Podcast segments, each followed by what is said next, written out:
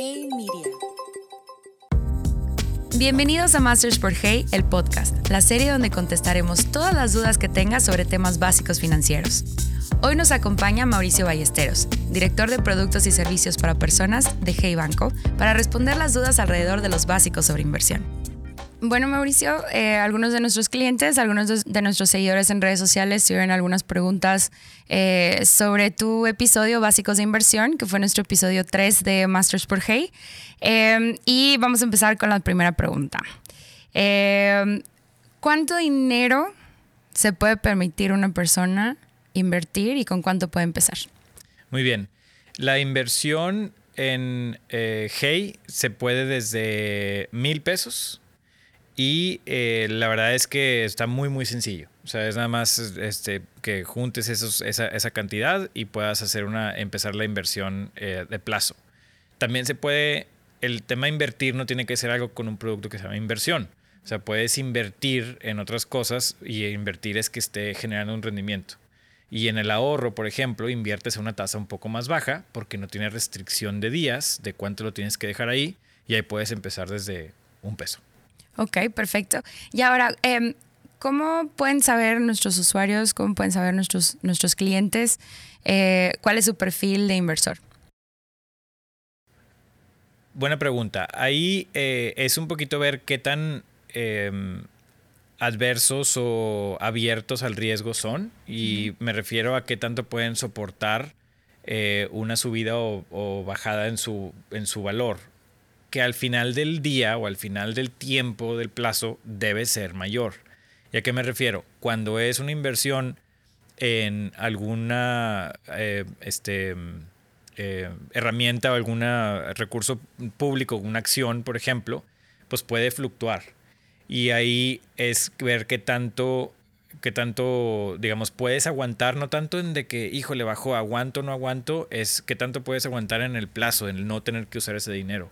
Entonces, si tú dices, yo realmente ese dinero no lo voy a necesitar por un año, o por dos años o por tres años, normalmente una inversión que hagas en bolsa es a un largo plazo. Y al final del tiempo, si la, si la empresa es sólida, si es en un fondo indizado, por lo general que es lo recomendado, eh, va a subir. Lo único es que puede haber un momento entre tanto, entre los cinco o seis años, que un año sea menor y el, día siguiente, el, el año siguiente lo puedas este, eh, reponer. Entonces, regreso a decir que, que, cómo puedes saber qué perfil es, es qué tanto aversión al riesgo tienes y tiene que tener muy relacionado a cuándo, cuánto tiempo puedes invertir o cuánto tiempo puedes dejar ese dinero sin que lo tengas que usar para tu día a día o para algún compromiso más cotidiano. Perfecto. Ahora, en el episodio hablamos un poco eh, sobre la importancia de invertir, eh, que es una planificación a futuro, que al final de cuentas... Eh, pues es eso, ¿no? O sea, es una inversión a futuro, literal. Este, pero aún así eh, hubo mucha duda en cuanto a por qué invertir. Tú, tú eh, ¿qué les dirías? ¿Por qué debe, deben de invertir? Porque puedes hacer que tu dinero trabaje por ti. Puedes tener un ingreso alterno a lo que te dediques a hacer eh, al, al, invertir, porque por la, por la magia del, del interés compuesto. Entonces hablamos de ese interés compuesto y me refiero a que es muy sencillo. Lo que inviertes te genera un interés y luego en el plazo se renueva y inviertes lo que tenías más los intereses y le aplicas otra vez la tasa que tienes de rendimiento. Uh -huh. Entonces eso estás haciendo que el dinero trabaje por ti. Y, ¿Y por qué es bueno? Porque lo que estés invirtiendo, guardando, va a generar más y más valor, va a ir subiendo su valor y va a ir subiendo también lo que tú vas tener al final del día. Y te ayuda para poder hacer tal vez el día de mañana alguna compra, ahora sí traducirla a algo que tú estés buscando. Alguna casa, alguna inversión también que pueda ser patrimonial, eh, lo puedes dejar como algo para tu familia, o sea, cada quien tiene el uso distinto, pero para que ese dinero pueda seguir generando valor y para que te pueda generar dinero como, un, como si fuera un, una fuente este, alterna de ingresos, ese es el motivo. O sea, mucha gente dice, vive de sus intereses, ¿no? Los, los ricos, ¿no? O sea, o los señores, o los viejos, o los, re, los retirados que han ahorrado toda su vida. Y es cierto, ¿cómo vive de sus intereses? Porque tiene mucho dinero invertido y el rendimiento que le está generando ese dinero es lo que puede usar para poder eh, este, comer, no sé, viajar, pagar la gasolina, lo que sea. Entonces prácticamente es para que tu dinero te esté generando eh, un ingreso y que pueda hacer que esté, esté trabajando por ti ese dinero. Ahora, también algo que vimos eh, en nuestras redes sociales em, es que mucha gente dice, no invierto porque me da miedo. Em, ¿cómo, poder, ¿Cómo poder quitarle ese miedo a la gente a invertir? Claro, sabiendo dónde vas a meter ese dinero. O sea, la verdad es que el, el, el saber el instrumento y la institución que va a cuidar ese dinero y lo va a invertir es donde vas a mitigar el riesgo. Los bancos están altamente regulados, por lo que es muy complicado, muy difícil que puedan, primero, llevarse tu dinero. Ese es un riesgo que puede haber allá afuera con tantas alternativas el día de hoy. La regulación de que no puede hacer nada legalmente y no se puede levantar e ir. La otra puede ser un riesgo de que la empresa, por más confiable que sea y regulada que sea, eh, quiebre. O sea, lo hemos visto. Lo hemos visto anteriormente hasta en bancos. Y ahí es ver la solidez de la, empresa en donde estás invirtiendo. Donde la solidez puede ser reputacional, puede, o sea, no tienes que hacer un análisis eh, eh, financiero a fondo ni nada. Es realmente ver un poco las noticias, ver un poco los artículos, preguntar un poco y decir, oye, yo creo que este banco es un banco muy sólido o este banco es un banco con más riesgo. Y la otra, y, el primer indicador que te puede indicar el riesgo es que sea un retorno, un retorno prometido o esperado muy alto, muy por encima de lo que está allá afuera. Entonces tú, algo tiene que haber detrás de riesgo. Si de repente dices, oye, todos los bancos te dan tan, tan, tan, tan, tan, tan, tan, y luego ese te da tres veces más. Híjole, algo está raro por ahí.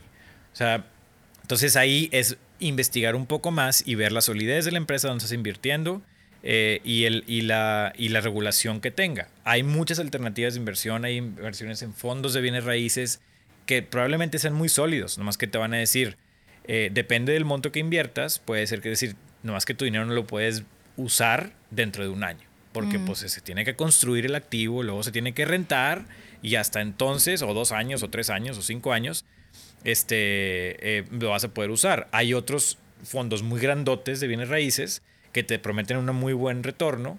Igual y por montos más pequeños te dicen, no importa, tienes liquidez mucho más frecuente, porque yo ya tengo un manejo de dinero que yo ya me administro. Pero regresando, solidez de la empresa. O sea, si bienes raíces, pero ¿cuánto tiene la empresa? ¿Qué edificios tiene?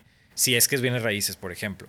Si es un banco, pues el banco, cómo está, cómo está su, su, perfil. Y cualquier otra empresa, hay muchas diferentes inversiones. Es nada más ver la solidez eh, de la empresa y la, la, la digamos, como la, lo confiable, lo, lo legítimo de, de, la empresa y, y, cómo está regulado y te, te cuida ese dinero. Pero la verdad es que en canales tradicionales, bancos, este, principalmente o, instrumentos de inversión como fondos, el riesgo es muy bajo. O sea, el riesgo realmente está muy, muy, muy debajo. Solamente no invertir en cosas raras. O sea, la verdad es que cuando inviertes en el raro, es el riesgo. O algo que te salte decir es que es too good, to, o sea, too good to be true, demasiado bueno para ser verdad.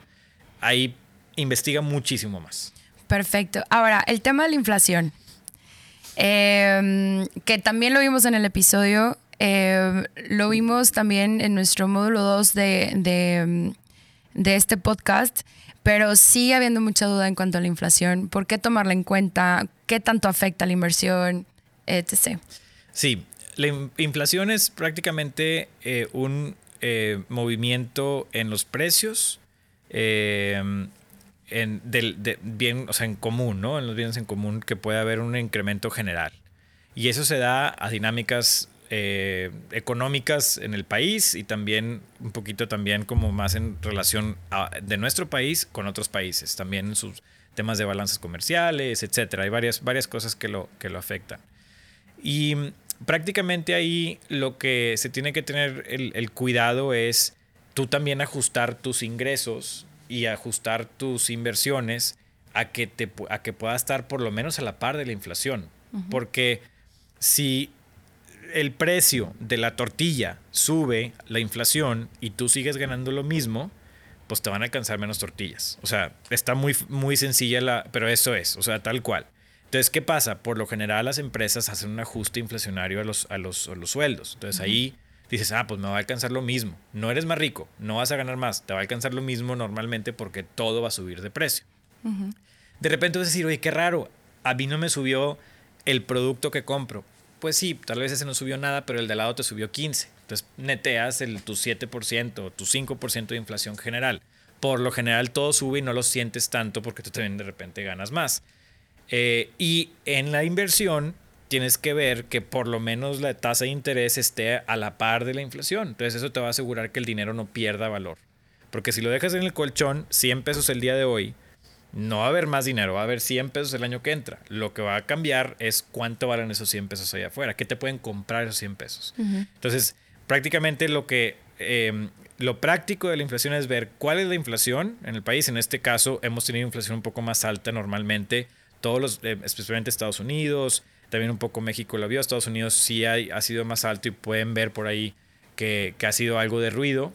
Se dio mucho porque Estados Unidos hizo mucho incentivo durante la pandemia. Entonces, ¿qué hizo? Prácticamente eh, dio paquetes de dinero, entregó dinero el gobierno al mercado y pues hace que haya más dinero allá afuera. Entonces, para que las cosas se mantengan, digamos, controladas, y ahí hay mucho más trasfondo, tiene que haber un ajuste en el precio, porque hay más dinero afuera. O sea, si hay más dinero, no puede haber nada más, más dinero que todo valga lo mismo. Es un, es un tema de dinámica económica. Entonces, eso es eh, el efecto inmediato, una de las razones de por qué hubo inflación un poquito más alta este año. Eh, igualmente en México se fue como el 7, normalmente es como el 3, 4.